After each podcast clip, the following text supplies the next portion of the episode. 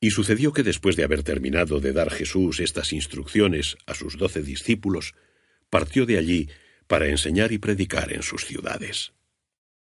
Mientras tanto, Juan, que había tenido en la prisión noticias de las obras de Cristo, envió a sus discípulos a preguntarle, ¿Eres tú el que ha de venir o esperamos a otro? Jesús les respondió, Id y contad a Juan lo que habéis oído y visto.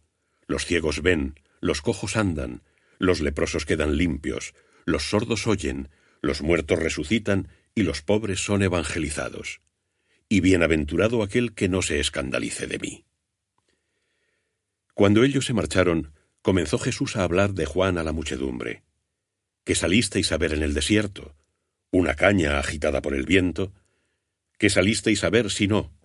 ¿Un hombre vestido con ropajes lujosos? Los que visten ropajes lujosos están en los palacios de los reyes. Entonces, ¿qué salisteis a ver? ¿Un profeta? Sí, yo os lo aseguro, y más que profeta. Este es de quien está escrito, He aquí que yo envío a mi mensajero para que te preceda, el cual preparará tu camino delante de ti. En verdad os digo, no ha surgido entre los hijos de mujer nadie mayor que Juan el Bautista pero el menor en el reino de los cielos es mayor que él. Desde los días de Juan el Bautista hasta ahora, el reino de los cielos padece violencia, y los esforzados lo arrebatan. Porque todos los profetas y la ley han profetizado hasta Juan. Y si queréis comprenderlo, él es Elías, el que ha de venir. Quien tenga oídos, que oiga. ¿Con quién compararé a esta generación? Se parece a esos niños que sentados en las plazas se gritan unos a otros diciendo Os hemos tocado la flauta y no habéis bailado, hemos entonado lamentaciones y no habéis llorado. Porque ha venido Juan, que no come ni bebe, y dicen Tiene un demonio. Ha venido el Hijo del Hombre, que come y bebe, y dicen Mirad un hombre comilón y bebedor, amigo de publicanos y pecadores. Y la sabiduría se justifica por sus obras.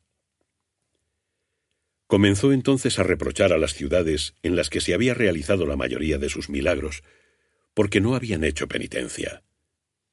Ay de ti, Corazaín, ay de ti, Bethsaida, porque si en Tiro y en Sidón se hubieran realizado los milagros que se hicieron en vosotras, hace tiempo que en saco y ceniza hubieran hecho penitencia. Por esto os digo, en el día del juicio habrá menos rigor para Tiro y Sidón que para vosotras. Y tú, Cafarnaum, ¿acaso serás elevada hasta el cielo? Hasta el infierno te hundirás. Porque si en Sodoma se hubieran hecho los milagros realizados en ti, subsistiría hasta el día de hoy. Por eso os digo que en el día del juicio habrá menos rigor para Sodoma que para ti. En aquel tiempo exclamó Jesús y dijo, Yo te alabo, Padre, Señor del cielo y de la tierra, porque has ocultado estas cosas a los sabios y prudentes, y las has revelado a los pequeños. Sí, Padre, porque así lo has querido. Todas las cosas me han sido entregadas por mi Padre, y nadie conoce al Hijo sino el Padre, y nadie conoce al Padre sino el Hijo, y aquel a quien el Hijo quiera revelárselo.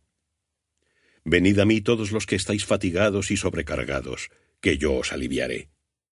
Tomad mi yugo sobre vosotros y aprended de mí, que soy manso y humilde de corazón, y encontraréis descanso para vuestras almas, pues mi yugo es suave y mi carga ligera.